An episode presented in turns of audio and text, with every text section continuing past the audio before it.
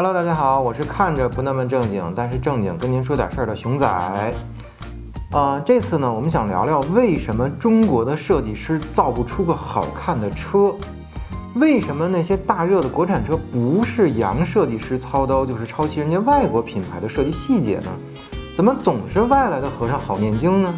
你说中国有那么多气势磅礴的古建筑，为什么设计个红旗 H 九气场还得神似劳斯莱斯呢？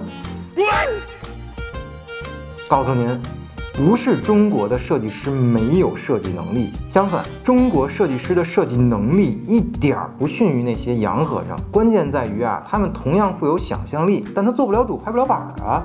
谁能做主？当然是领导啊。您说您整个古韵风华、舞文弄墨轩的设计上升到领导那儿，人家领导直接来一句：“您整的花里胡哨的、眉飞色舞的，消费者能稀罕啊？你就照着这大众丰田整，哪个好卖你就搁哪个整，不就结了？” 一个字，绝！我说说您听听，要不说论见识，还得是人家领导呢。但是呢，说了这么多，熊仔我也是恨铁不成钢。不过相信假以时日，我们中国的设计师呢，也一定能设计出符合我们中国人自己审美的好看的汽车。毕竟中国汽车工业需要时间成长，而我们呢，也应该给它相应的支持和等待。